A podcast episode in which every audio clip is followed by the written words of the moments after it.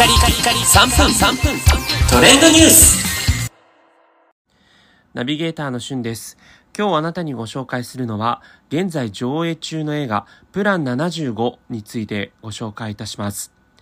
えーこちらはですね、75歳以上が自らの生死を選択できるという架空の制度を元にした映画になっているんですが、少子高齢化が一層進んだ近い将来の日本が設定になっていて、満75歳になると、自ら自分が生死の選択権を与えられるという、プラン、通称プラン75が国会で可決施行されたという世界を元にしています。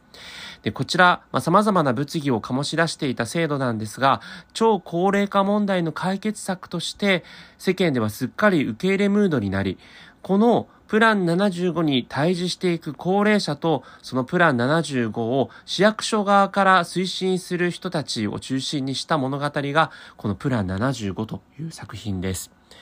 えー結構衝撃的なあらすじではあるんですけども、こちらですね、えー長編初監督の早川千恵さんが監督、そして脚本を手掛けられておりまして、えー実際に2022年カンヌ国際映画祭ある視点部門にも正式出品の快挙を遂げた作品になっています。で、こちらの作品本日見てきたんですけれども、主演を務められるこの倍賞千恵子さんの名演技も相まして、非常にこの映画はいろいろと考えさせられる映画でした。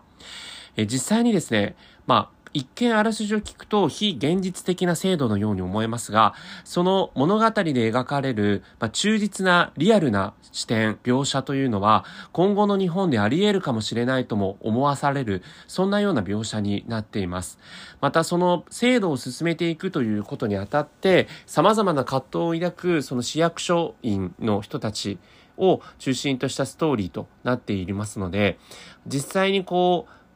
今日映画館の中では、ま、高齢者の方がかなり多く目立っていたんですけども、そうではない属性の人たちが見ても、えーいろいろと考えさせられる